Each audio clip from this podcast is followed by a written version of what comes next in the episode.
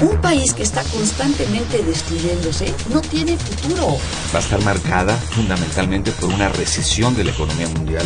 Yo hablo del autoritarismo hasta nuestros días. Radio UNAM. Radio UNAM.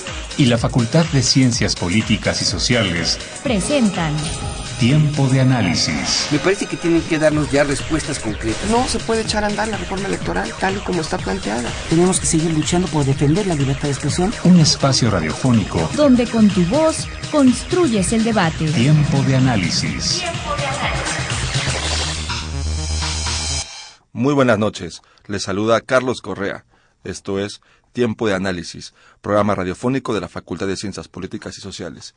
Y estamos transmitiendo en vivo a través del 860 de AM y vía Internet en www.radiounam.unam.mx. Les recuerdo que nos pueden hacer llegar todas sus dudas y comentarios a nuestros teléfonos en cabina, que son del 55 36 89 89 y en nuestra alada 01800 505 26 88. También nos pueden encontrar en redes sociales donde también nos pueden hacer llegar todas sus dudas. En Twitter estamos como arroba tiempo análisis y en Facebook en Facultad de Ciencias Políticas y Sociales guion UNAM. Te recuerdo que si te gustó alguno de nuestros programas anteriores, te invitamos a que los escuches en www.políticas.unam.mx. Bien, pues en esta noche en Tiempo de Análisis hablaremos sobre las reformas en los planes de estudios de la Facultad de Ciencias Políticas y Sociales. Y en la mesa nos acompaña la maestra Teresa Azucena Rodríguez de la Vega, licenciada en Sociología por la Facultad de Ciencias Políticas y Sociales, con maestría en Filosofía de la Ciencia por la Facultad de Filosofía y Letras, específicamente por el Instituto de Investigaciones Filosóficas. Eh, desde el 2005 es profesora, eh, actualmente es profesora de tiempo completo, adscrita al Centro de Estudios Sociológicos y sus líneas de investigación son la teoría sociológica, la, filosofía de la ciencia, epistemología y metodología de las ciencias sociales. Muy buenas noches, Teresa. Muy buenas noches. También nos encuentra con nosotros en la mesa el doctor Maximiliano García Guzmán. Él es licenciado en Ciencia Política y Administración Pública por la Facultad de Ciencias Políticas y Sociales, licenciado en Derecho por la Facultad de Derecho, con maestría en Gobierno de Asuntos Públicos por la Facultad de Ciencias Políticas y doctorado en Ciencias Políticas y Sociales también por nuestra facultad. Él se encuentra adscrito al Centro de Estudios en Administración Pública y sus líneas de investigación son el campo y proceso de las políticas públicas, derecho y políticas públicas, transparencia y rendición de cuentas, así como seguridad social y sistema de pensiones. Muy buenas noches, Maximiliano. Gracias, buenas noches. Bien, pues para comenzar eh, el tema, para abrir un poco el tema, este, me gustaría que nos hablaran un poco sobre cómo se encuentra actualmente el, panorama eh, laboral en, México para los egresados y, los alumnos de nuestra facultad. Eh, Teresa, Maximiliano, ¿quién quiere tomar la palabra? Gracias. Teresa. Yo creo que se encuentra difícil. No sé, no sé qué piensa Maximiliano, pero, pero el panorama del mercado laboral eh, profesional para profesionales de las ciencias sociales en general eh, está complicado. ¿no? Eh, los estudiantes cada vez más se ven obligados a prolongar su estancia en niveles formativos. muy pocas veces basta la licenciatura para insertarte exitosamente en el, en el mercado laboral. Eh, por eso los planes de estudio cada vez más se piensan como a nivel licenciatura, como una etapa inicial de la formación, ¿no? Y aún con estos, este, con esta extensión, el, panorama laboral se les presenta complicado a los, a los estudiantes, eh, a los egresados de las ciencias sociales. Pienso en el caso particular de la sociología que los campos laborales siguen siendo dos grandes bloques, o te dedicas a la academia o actividades propias de la investigación social extraacadémicas que generalmente tienen que ver con el diseño, evaluación y diagnóstico asociados a las políticas públicas, ¿no? Y ahí nos tocamos muy cercanamente con la administración pública, ¿no? Eh, entonces, eh, creo que, que, el rubro, al ratito podremos hablar de eso, el rubro común es el oficio del investigador social, pero esa investigación o se enmarca en el terreno de la academia, de la producción de conocimiento propiamente académico en ámbitos y en comunidades académicas, o bien se enmarca en el terreno de la política pública, ya sea en, en em, instancias gubernamentales o en instancias no gubernamentales. Creo que ese sería como el, el, campo laboral, según los diagnósticos que se tienen, más grande. Hay marginalmente también un crecimiento de la inserción laboral de los sociólogos en la iniciativa privada, pero sigue siendo eh, incipiente, no es eh, la las actividades extraacadémicas en iniciativa privada la regla, siguen siendo pues, un campo en, crecimiento, entonces yo diría que, que, estamos en un panorama en el que la inserción se da en el terreno de la, academia y en el terreno no académico, fundamentalmente en las labores asociadas a la política pública. Maximiliano, desde tu visión de la administración pública. Sí, desde luego, Teresa tiene toda la razón. El, campo laboral en general en México es muy complejo, principalmente por los problemas económicos que ha atravesado el país en los últimos años.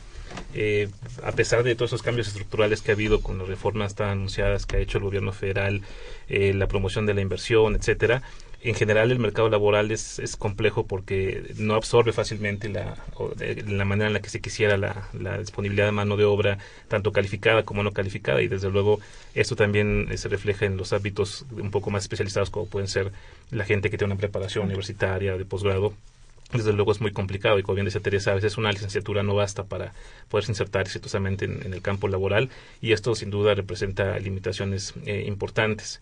Eh, creo que desde el punto de vista de las ciencias sociales es una de las áreas que más resiente precisamente esta complejidad, porque se tiende a pensar que a veces los egresados de ciencias sociales, pues eh, en términos digamos de producción de empresa privada pues no son una no son carreras fáciles de asimilar no siempre la pregunta de qué hace un politólogo qué hace un sociólogo qué aporta un administrador público a, a la productividad de un país y creo que desde luego tienen mucho que aportar. Un área que nos vincula yo creo que a todas las carreras de la facultad es precisamente la política pública y muchas de las carreras eh, de, que se estudian en la facultad pues hacen propuestas de política pública precisamente. Pero sí es una cuestión compleja. Desde el punto de vista de la, de la administración pública, afortunadamente se ha eh, ampliado el abanico de opciones. Eh, desde luego, el ámbito natural después es el trabajo en el sector gobierno. Esa es la parte donde eh, con mayor naturalidad se pueden llegar a insertar nuestros egresados o los alumnos que, que, salen de, la carrera. Pero se ha abierto también a cuestiones de consultoría, por ejemplo, se ha abierto también a cuestiones de, de investigación, como decía Teresa y afortunadamente se han explorado esos nuevos campos y, las transformaciones que ha habido recientemente desde el punto de vista de las instituciones de gobierno también han ampliado un poquito más lo que el panorama que tiene el administrador. Ya no solamente es trabajar en el ejecutivo federal que es lo que tradicionalmente se piensa sino también en los poderes legislativo judicial en los estados en los municipios e incluso en, en, las relaciones internacionales que también es un punto muy interesante que han estado explorando nuestros egresados el tratar de insertarse como administradores públicos en organismos de carácter internacional. Nacional y creo que eso pues poco a poco va abriendo el, abanico de opciones, pero sí sin duda la complejidad es, amplia porque no todos se insertan, por lo menos no todos en el campo que ellos quieren. Y si hablamos también de sueldos y de condiciones laborales pues también estamos en otro tema complicado. Este, ahora que mencionas que se está abriendo poco a poco el abanico de opciones que tenemos en el campo laboral, y bueno, al final este, el sector gubernamental sigue siendo uno de los principales sectores en el que nos insertamos como científicos sociales, como politólogos. Este, ¿Cuáles son estas nuevas exigencias que nos están pidiendo, que le están pidiendo a la facultad que nos, que nos enseñen, que, que tengamos como, como herramientas? ¿Cuáles serían estas necesidades que, que son primordiales. Este, tenemos por un lado el análisis cualitativo, el análisis cuantitativo, este, pero hay unas exigencias en particular que, que, tenga, que, que, necesite la facultad o que está comenzando a tomar en cuenta la facultad dentro de, las carreras para impartir. ¿Se encuentra alguna? Este, no sé, eh, quizá más este más énfasis en la metodología, más énfasis en la teoría, no sé cómo ustedes a partir de su, de su punto de vista cómo, cómo lo ven. Em, yo creo que mm, el, nuevo plan de estudios respondió de manera bastante afortunada a, estas exigencias de las que hablas, particularmente en un sector muy específico, em, que es el desarrollo de competencias a cierto nivel de profundidad eh, para la investigación.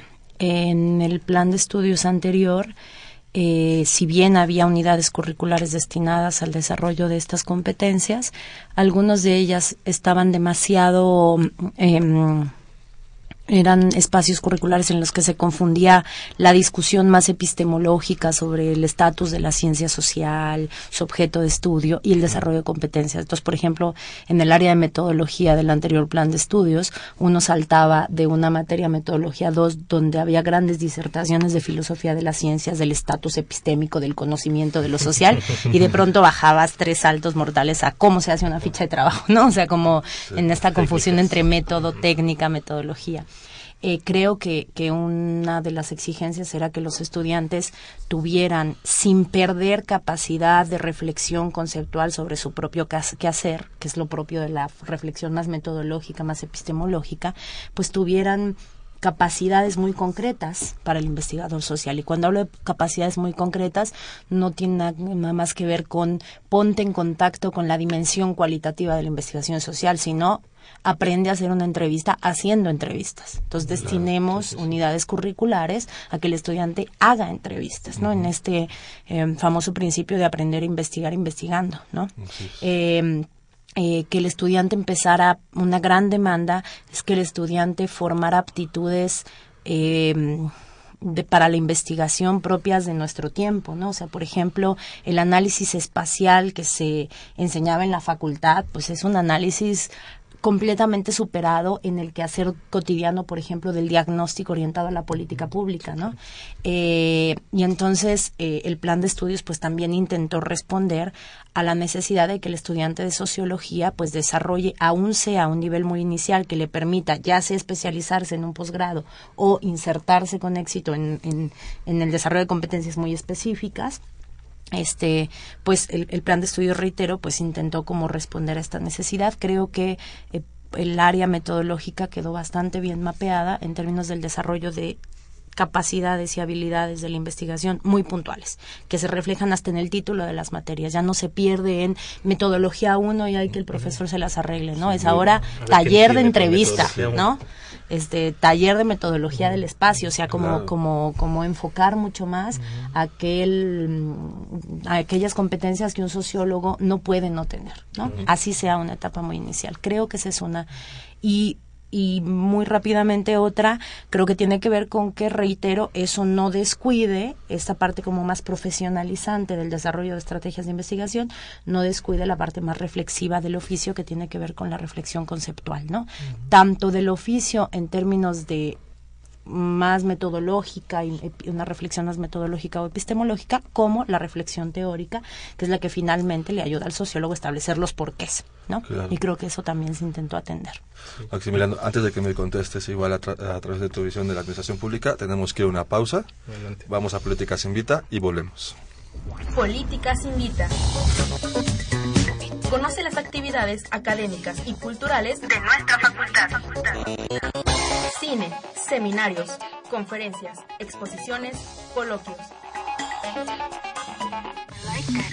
Política Invita.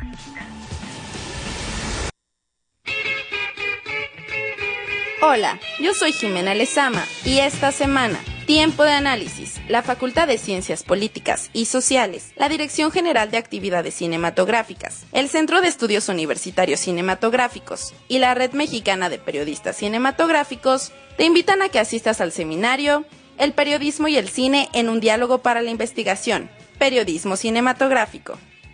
Con el propósito de formar especialistas en el periodismo de cine, dichas instituciones invitan a periodistas, estudiantes de áreas afines, cineastas, productores de medios audiovisuales y al público en general a participar en este seminario formativo con la finalidad de construir un lenguaje conjunto entre el séptimo arte y el género periodístico.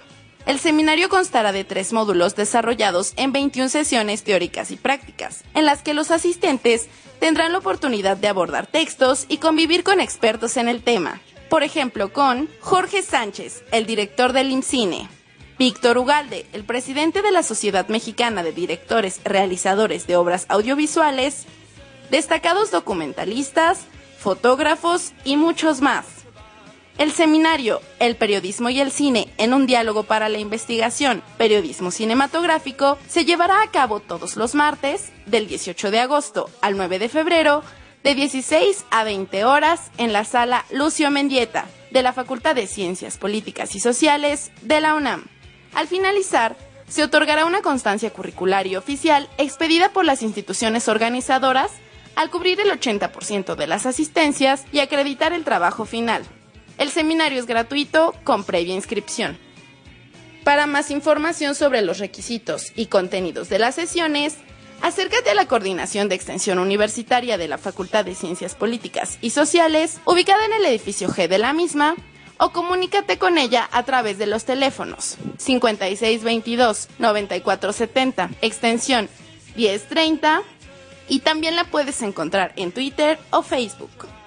Esto fue todo en Políticas Invita. Sigue con nosotros en un tiempo de análisis.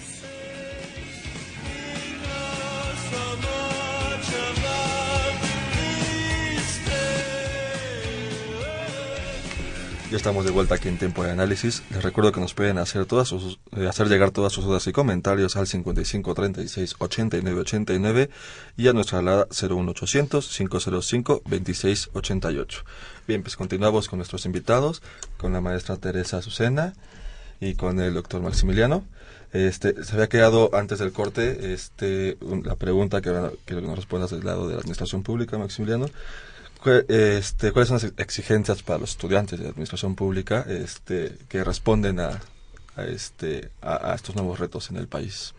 Yo creo que el, mercado en general eh, solicita o requiere en términos de capital humano eh, que las personas cuenten con una habilidad fundamental que es saber pensar, pero también saber hacer y creo que el, el, director de la facultad en este caso tuvo una lectura muy clara del contexto y orientó los trabajos de las comisiones locales y de las coordinaciones de los centros de estudio en términos, por lo menos así fue en el caso de la administración pública, en términos de que una parte fundamental que había que cuidar en la formación del estudiante es su, dimensión en cuanto a la profesionalización, que el estudiante no solamente sepa eh, analizar, que no solamente sepa pensar, desde luego que eso, ya de suyo es muy complejo, pensar de una manera lógica, estructurada y metodológica, sino también llevar eso al terreno de los hechos, el no, solamente contar con habilidades de pensar, sino también de hacer, y en particular de una habilidad fundamental, yo creo que para todas las, las carreras y campos de conocimiento es la habilidad de resolver problemas.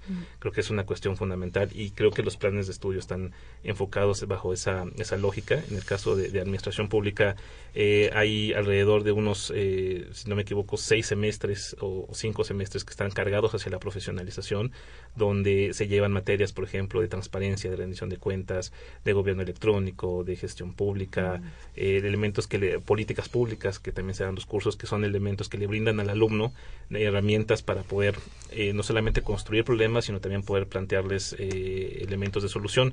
Y una cuestión súper novedosa, y creo que en este eh, estamos de acuerdo los que hemos estado involucrados en, en, las, en la impartición de las disciplinas de la facultad, es la idea de volver al tronco común, la idea de que las, las carreras compartan otra vez espacios de análisis, que compartan otra vez espacios de estudio, y sobre todo que los estudiantes se involucren bajo una lógica que también es fundamental para el mercado actual, que es la multidisciplina cada vez más los problemas se entienden desde una óptica multidisciplinaria y los planes de estudio creo que también se enfocaron a, dar tratamiento a eso, particularmente con los tres semestres de tronco común que van a compartir ahora las cuatro carreras. Entonces creo que esta, esta cuestión es muy importante, que el alumno cuente con estas habilidades.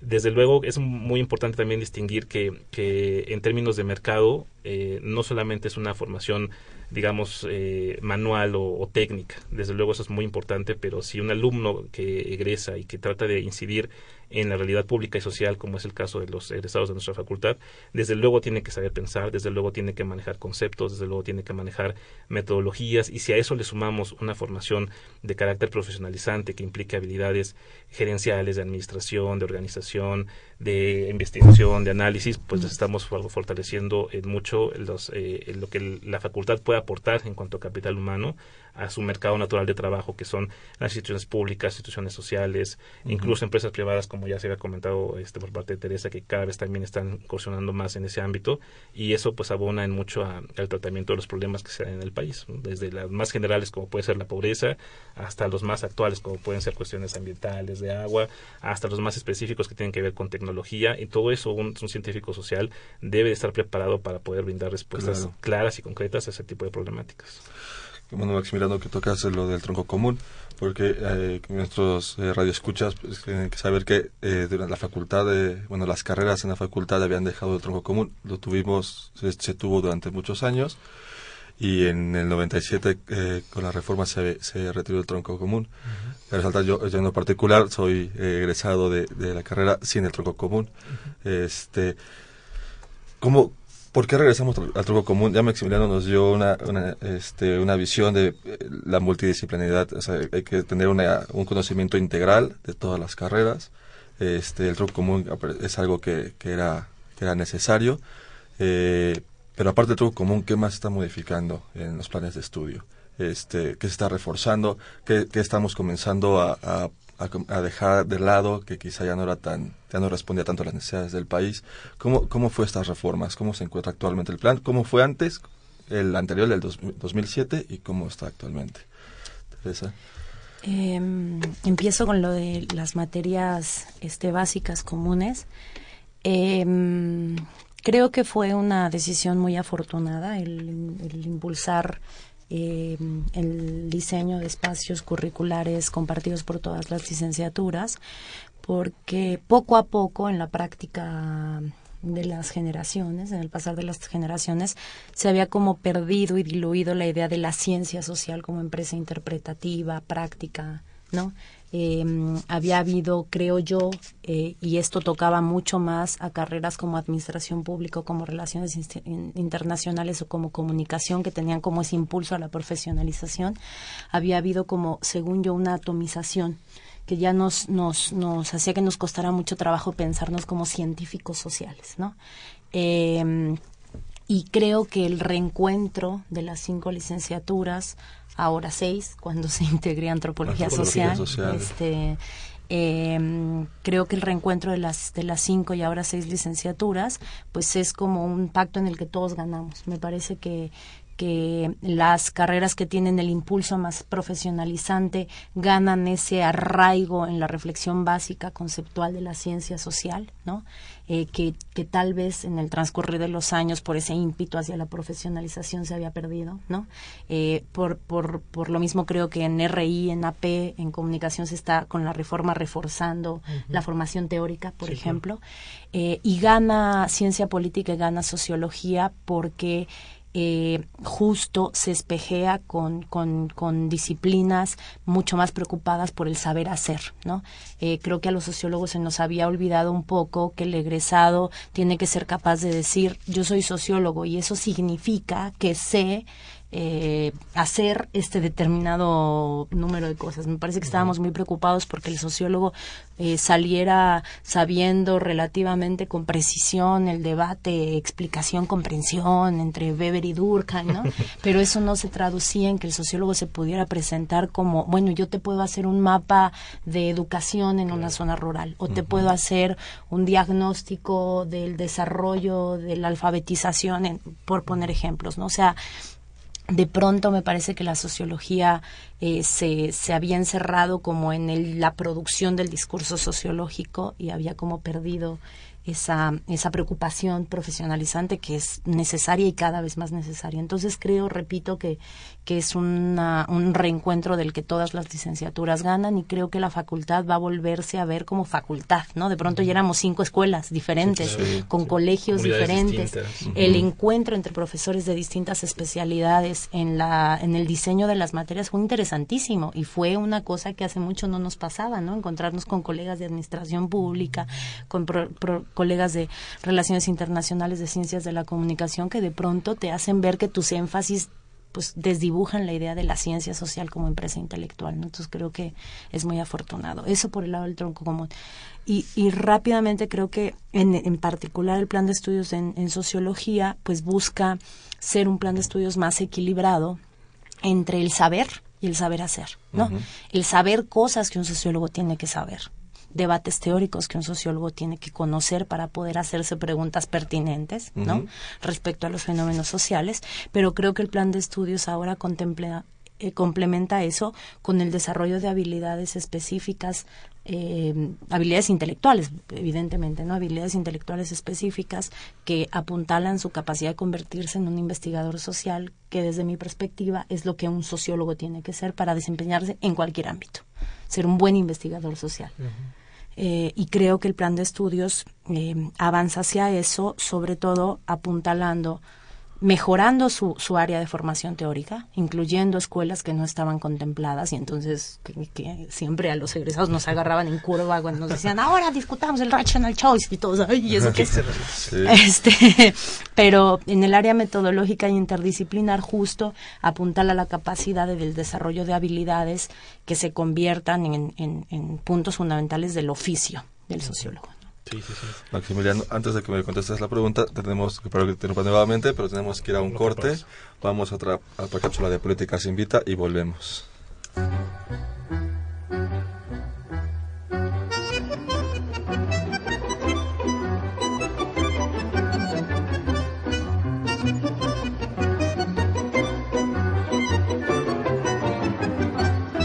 En el librero.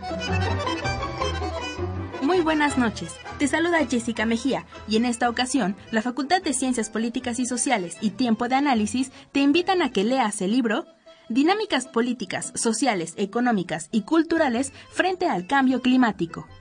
En la actualidad son diversos los problemas que aquejan al mundo y uno de ellos es el cambio climático, el cual, por su impacto global, tiene un lugar prioritario en la agenda gubernamental de los últimos años.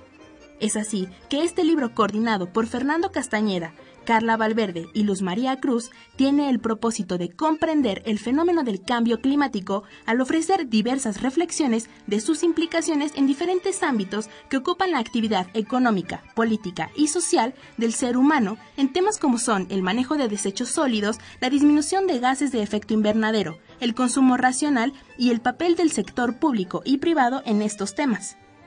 Esta obra plantea la discusión del debate sobre la concepción predominante del desarrollo en las últimas décadas, promoviendo el uso de energías limpias y la concientización de los poderes políticos en la toma de decisiones en los temas que involucran el aspecto ambiental. Puedes conocer y adquirir un ejemplar de este título en la librería de la Facultad de Ciencias Políticas y Sociales que se ubica en el edificio C. Esta fue la recomendación de la semana en el librero. Quédate con nosotros, esto es Tiempo de Análisis. Estamos de vuelta ya en Tiempo de Análisis. Les recuerdo nuestros teléfonos en cabina que son el 55 36 89 89 y el 01800 505 26 88. Bien, pues continuamos hablando sobre la reforma de los planes de estudio con nuestros invitados Teresa Rodríguez de la Vega y Maximiliano García Guzmán. Bien, Maximiliano, este, había quedado la pregunta antes de, ir al corte. Este, bueno, una pregunta más que más que pregunta que nos hablaras eh, cómo se encuentra igual la, qué, énfasis se le está dando este, en qué temas a la, modificación del plan de estudios en cuestiones de administración pública y bueno que al principio es, ciencia política y administración pública y ya después se, se, enfoca en cada uno. Sí, así es un poco para, para el público que nos escucha en, la carrera en la Facultad de Ciencias Políticas y Administración Pública pero en términos de organización académica pues se cuenta con esas dos opciones y cada una tiene su propia estructura curricular. Eh, como comentaba hace rato, el, doctor Castañeda pues tuvo la, buena lectura del contexto y, e impulsar fortalecer la parte eh, metodológica, teórica, conceptual, que, que desde luego ha sido siempre una, una fortaleza de la facultad es algo que la caracteriza frente a otras escuelas de pensamiento social y político, no solo en México, sino en toda Latinoamérica, eh, Iberoamérica incluso. La facultad siempre ha sido referente en términos de producción teórica, conceptual, metodológica, científica, pero también tuvo el buen latino de analizar y de darse cuenta que el contexto requiere, además de eso, otro tipo de habilidades que ya decíamos que eran de carácter profesionalizante unas cuestiones técnicas aplicadas de razonamiento numérico, incluso de razonamiento verbal, de lenguaje, que también son muy importantes para el egresado de las, de las licenciaturas. Y en el caso de la administración pública, la coordinación o el Centro de Estudios de Administración Pública, que actualmente coordina el doctor Uvalle, pues también transmitió ese pensamiento a la comisión local, que fue la que hizo la propuesta de plan de estudios. Se trabajó muy de cerca con los profesores, con los alumnos, haciendo las consultas necesarias para que ellos nos puedan dar indicios sobre dónde estaba cada, eh, situada cada una de las temáticas que corresponden a la carrera y también se llegó a la conclusión que un área muy importante para fortalecer es esta cuestión de las habilidades prácticas, de lo que el alumno puede aportar una vez que se inserta en el mercado laboral a ya sea una institución pública, a una consultoría, en cualquier tipo de, eh, de elemento que le pida eh, a él investigar o, dar una opinión sobre el quehacer gubernamental y del espacio público. Entonces creo que en el caso de la administración pública, eh, esta transformación que hubo en las materias profesionalizantes fue muy interesante porque se enfatizaron cuestiones como ya decía de transparencia, de rendición de cuentas, que ahora pues tiene mucho que ver con el combate a la corrupción, que es un problema estructural que afecta al país.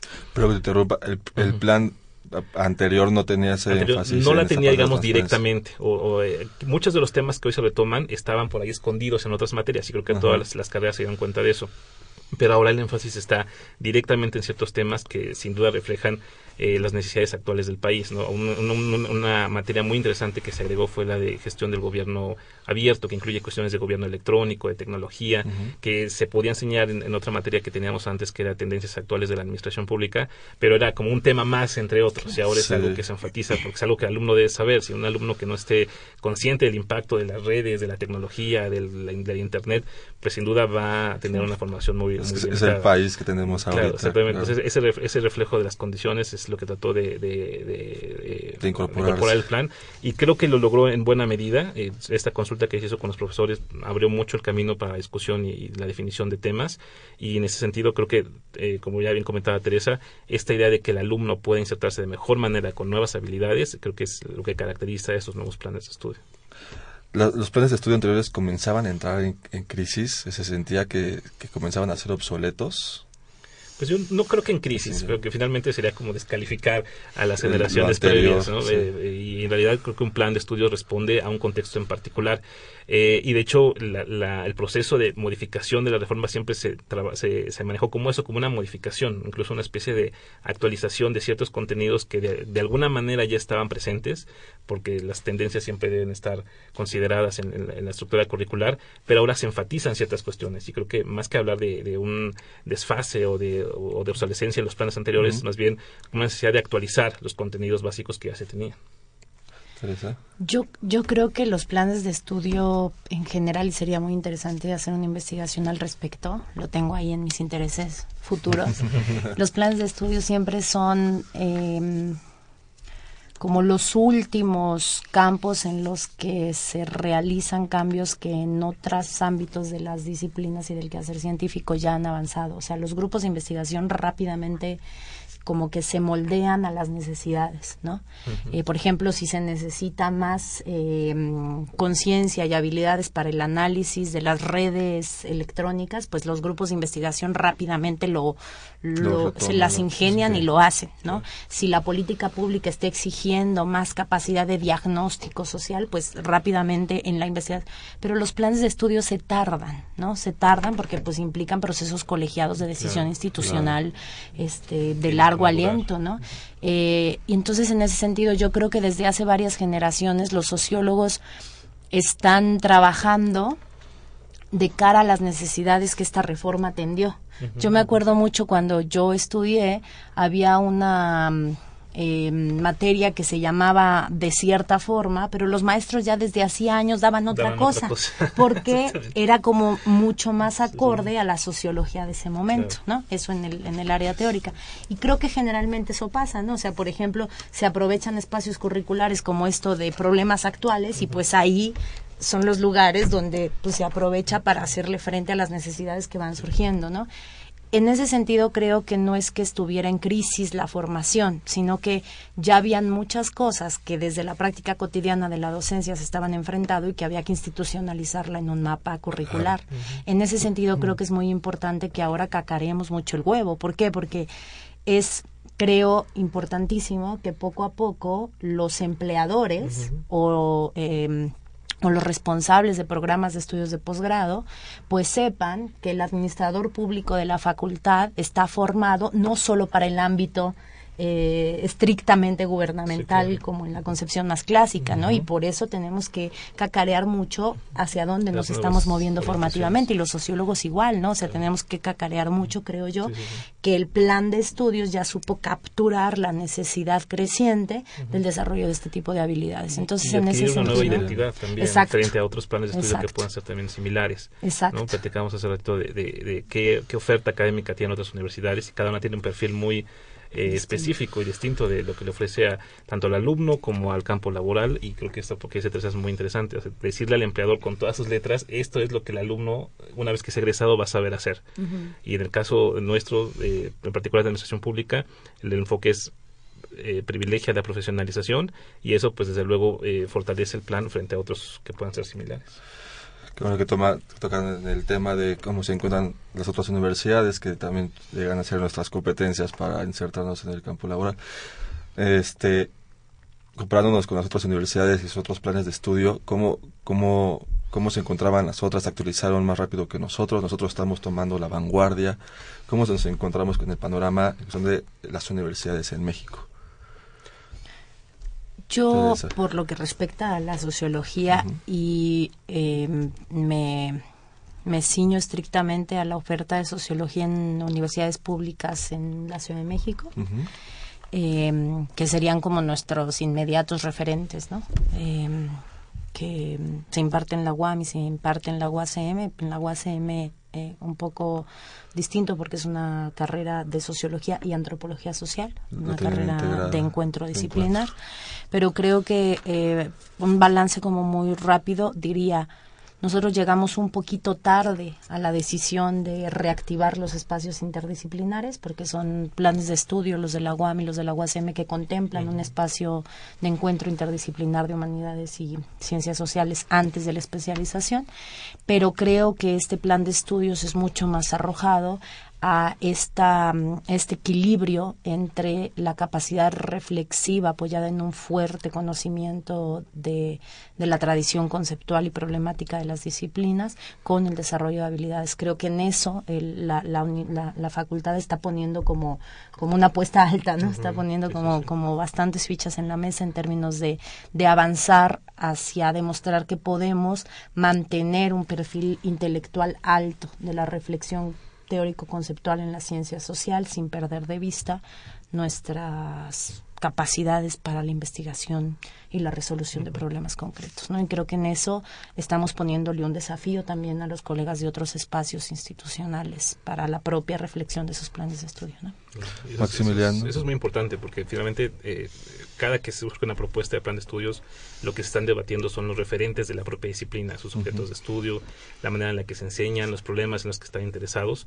Y creo que esta actualización del plan de estudios es desde luego muy afortunada porque precisamente, como decía hace le da identidad a lo que ahora se quiere hacer. Es decir, sin que la facultad pierda ese liderazgo que siempre ha tenido en términos de, de la calidad de su pensamiento, de sus aportaciones eh, por parte de sus académicos y de sus, luego de sus estudiantes, pues se inserta ahora, se inserta ahora esta nueva dimensión de lo que los egresados pueden aportar en términos prácticos de resolución de problemas. Eso creo que es fundamental. Y, yo quisiera resaltar dos características específicas que, que, creo que el plan de administración pública refleja de manera muy notoria. Es la, precisamente la habilidad multidisciplinaria, precisamente el trabajo que pueden desarrollar porque conviven con otras disciplinas, porque saben que los problemas son complejos y que deben de eh, concentrar diferentes miradas para poderlo solucionar. Y otra que es fundamental, que creo que es quizá el plus eh, que podemos destacar, que es esa habilidad heurística que se quiere fomentar en los, en los estudiantes, es decir, esa capacidad que puedan tener, una capacidad creativa de resolver problemas inesperados, de que se van a enfrentar a restricciones, de que todo no es color de rosa en la, realidad, sino que se van a enfrentar a problemas y ellos deben estar capacitados para construirlos y para solucionarlos. Y esta, esta cuestión es la que refleja en particular el plan de estudios y que también privilegia esta idea de cómo trabaja el gobierno a través de política pública, que esto es fundamental, cosa que, por ejemplo, ya trabajaba el CIDE o que trabajaba ya también la UAM con esta idea multidisciplinaria y esto lo retomamos ahora con mayor claridad y eso desde luego pues le imprime fortaleza al, quehacer de la disciplina. Este, rápidamente y regresando, dando un, par de pasos hacia atrás, este, ¿cuáles son estas materias que, que constituyen el tronco común? Que, y que al final nos van a constituir en una, misma línea a todos los nuevos egresados, bueno, a los nuevos, a las nuevas generaciones que, que por cierto hoy fueron su bienvenida en, la facultad. ¿Cuáles son estas materias que tendrán?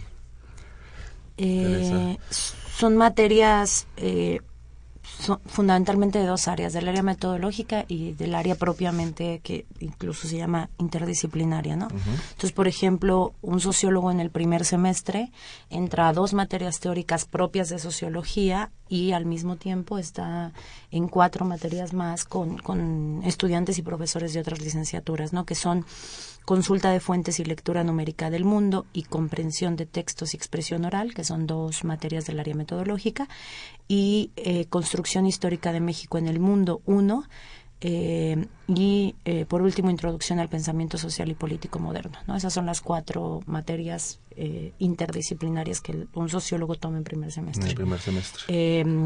un, en segundo semestre se reduce a una, la de solo para sociólogos, y toman junto con otras licenciaturas introducción a la investigación en ciencias sociales, eh, argumentación y expresión escrita, estas dos otra vez del área metodológica, de competencias, de desarrollo de competencias que impacten a todas las ciencias sociales, eh, el seguimiento de construcción histórica de México en el mundo 2, eh, después una materia interdisciplinar fundamental de Estado, Sociedad y Derecho, y em, por último historia social y moderna eh, contemporánea ¿no? y en tercer semestre que es el último de estos encuentros interdisciplinares aunque después no está mal decirlo eh, los planes de estudio también contemplan optativas comunes. O sea los estudiantes ya en una etapa posterior de su formación con mucho más camino andado y mucho más conocimiento de causa pueden por ejemplo decidir tomar optativas en donde se vuelven a encontrar todas las licenciaturas ¿no? y en el tercer semestre repito eh, en el área metodológica empieza la estadística aplicada a las ciencias sociales, una visión de técnicas cuantitativas y del análisis cuantitativo eh, adecuado a todos los campos de conocimiento. Eh, análisis de las organizaciones públicas, que es como eh, la gran aportación de administración, pública, al campo. general de las materias interdisciplinarias, que me parece que como todas tienen siempre puesto un pie en el análisis de política pública, de organizacional, etcétera, pues es muy importante. Eh, visión histórica de América Latina y el Caribe, economía 1 eh, y lenguaje, cultura y, poder. Eh, esas son las materias que estarían compartiendo en lo básico, pero repito, en las optativas hay diseño de optativas otra vez de encuentro interdisciplinar. Ya con sus entidades definidas. Este, vamos a ir a nuestra última pausa de, esta noche y volvemos. Políticas Invita. Conoce las actividades académicas y culturales de nuestra facultad. Cine, seminarios, conferencias, exposiciones, coloquios. Políticas Invita.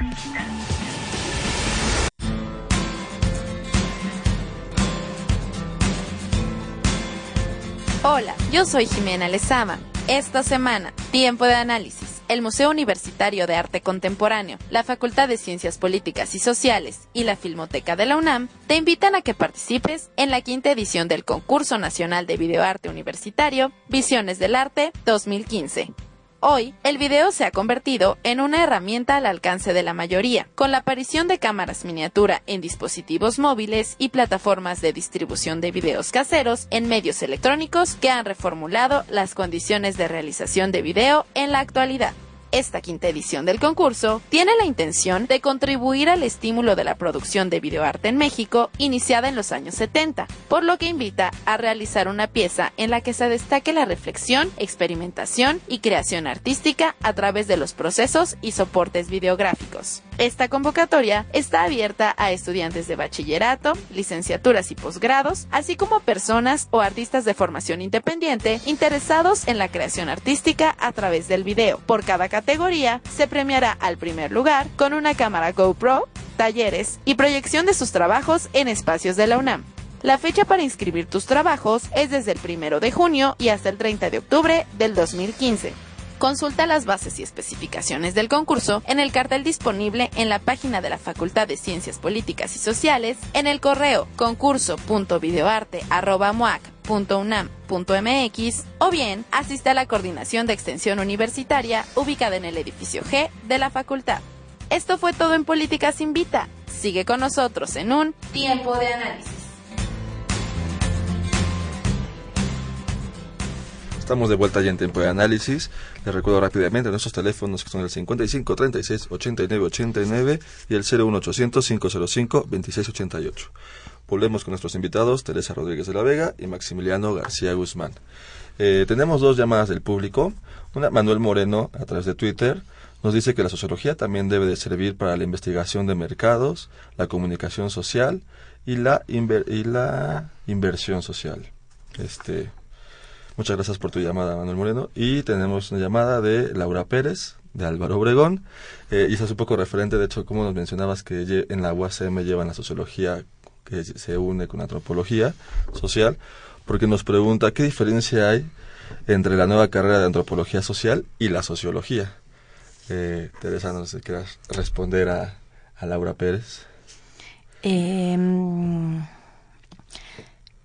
mira, el plan de estudios en sociología evidentemente tendrá muchos encuentros con el plan de estudios de antropología, los tiene, eh, y sin embargo respetan las especificidades de dos tradiciones disciplinares que, que nacieron y se constituyeron identitariamente de manera muy distinta, ¿no? O sea, una, una disciplina que nace en esta necesidad de Europa por pensar al otro y entender al otro, descifrar al otro, eh, que es el proceso y la necesidad que acompañó la institucionalización de la antropología, y una Europa que más o menos por el mismo tiempo, pues se intentaba entender a sí misma, y eso evidentemente dio origen a problemas muy distintos, ¿no? La distancia, la gran distancia que en sus orígenes tienen la antropología y la sociología, pues no responde a otra cosa, sino que esta diferencia de necesidades que asistieron a sus procesos de institucionalización.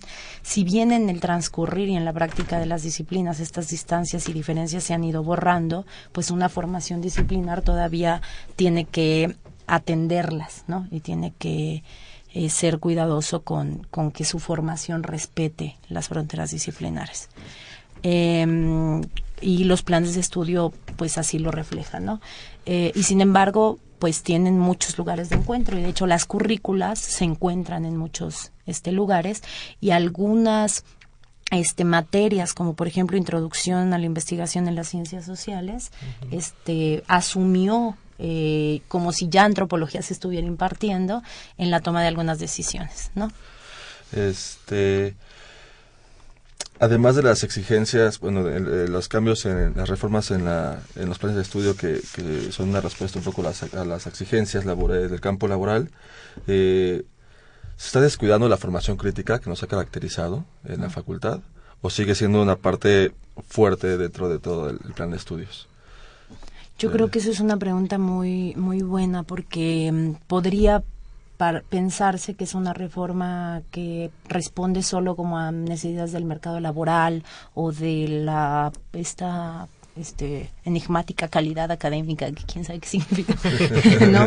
Em, y no, me parece que no, que son reformas, por lo menos en, en, el caso del Plan de Estudios de Sociología, que respeta una tradición de formación crítica en, en la facultad, que es ya eh, sello de distinción de la formación eh, científico-sociales y que es profundamente necesaria porque vivimos en una sociedad injusta, vivimos en un país que tiene muchísimos problemas, vivimos en un país eh, en el que hace falta una crítica informada, una crítica con contenidos, una crítica eh, académica comprometida con quienes más lo necesitan, con quienes menos tienen, con eh, etcétera, etcétera, ¿no? Entonces eh, me parece que sigue apostándose y eso se, se, se refleja muy bien en, las decisiones que se tomaron en el área teórica, apostándose a que los estudiantes tengan herramientas de interpelación crítica a una sociedad este opresora, eh, desigual, injusta, etcétera, etcétera, ¿no? Entonces creo que no, creo que no está descuidado y que tenemos que ser capaces de demostrar que es posible mantener este espíritu crítico eh, eh, cumpliendo todas las exigencias de, de, calidad académica y de inserción exitosa en el mercado laboral de nuestros egresados, ¿no? Maximiliano. desde luego no, no creo que sea este, acertada esa visión de que se perdió esa capacidad crítica porque la reforma no nace de la nada, la reforma pasa por sus comunidades académicas, la reforma pasa por un eh, pensamiento reflexivo sobre lo que se necesita y la comunidad académica de la facultad desde siempre ha sido una comunidad crítica, es algo que la sitúa, sitúa la facultad en un punto diferente a otras propuestas académicas que pueden darse. Entonces, la crítica es creo que algo que define a la facultad en sí misma y, las propuestas no, no, están alejadas de eso. Y desde luego otra propiedad que no se pierde en los planes de estudio, que también es importante destacar, es esta idea de la contribución hacia la sociedad. O sea, en una facultad de Ciencias Políticas y Sociales no se podría concebir sin esta idea de contribuir con propuestas concretas a atender esos fenómenos de desigualdad que decía Teresa, y eso también está presente en los planes de estudio. Entonces creo que esta idea de fortalecer los planes va en esos dos caminos. Tenemos. Una llamada del público de Sara García, perdón si estoy diciendo mal tu apellido, creo que es Sara García o Sara Garcís, no, no, no lo alcanzo a leer bien, pero ella es, una pregunta específica para Maximiliano y nos pregunta, eh, bueno, te pregunta, ¿podrías recomendar algún profesor de teoría y filosofía política? Híjole, bueno, eso le tocaba más a mi colega de, ciencia política, pero eh, bueno, desde luego la, la, carrera tiene una amplia oferta en este sentido.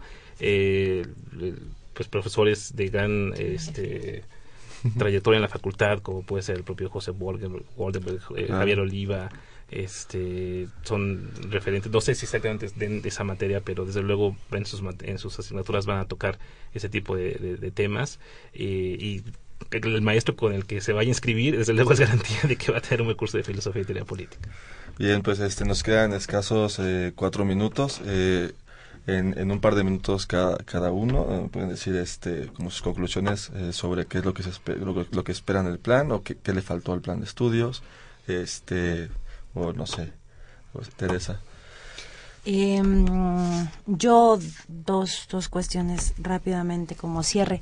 Creo que la facultad salió muy fortalecida, no solo en lo académico, porque las nuevas currículas, los nuevos programas de las materias, pues eso son un resultado tangible, pero que hay que evaluar. O sea, como todo es perfectible y en cuanto lo apliquemos estaremos evaluando que también nos salió.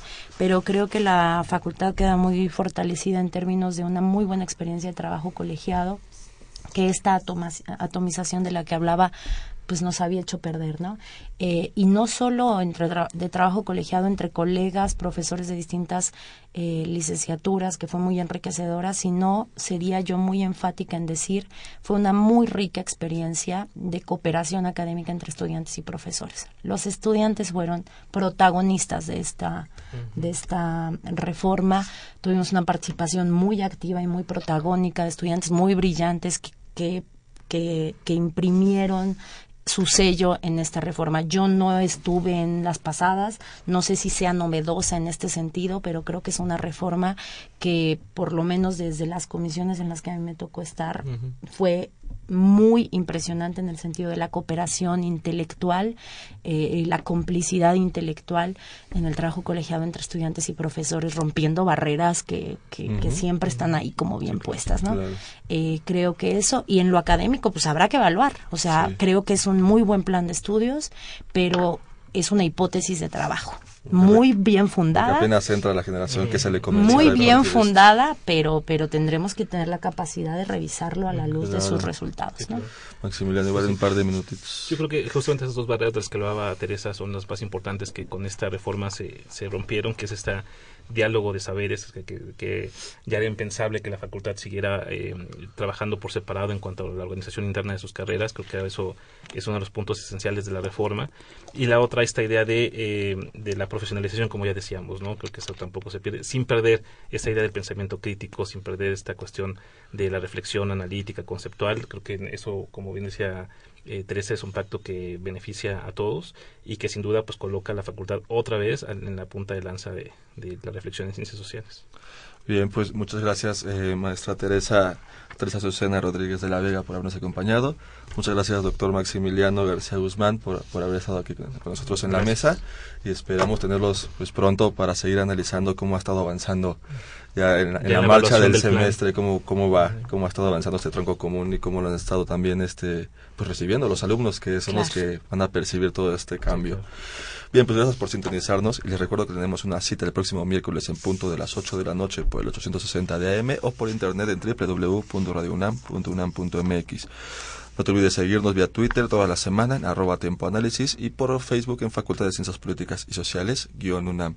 También te invito a que escuches nuestras emisiones pasadas a través de www.políticas.unam.mx.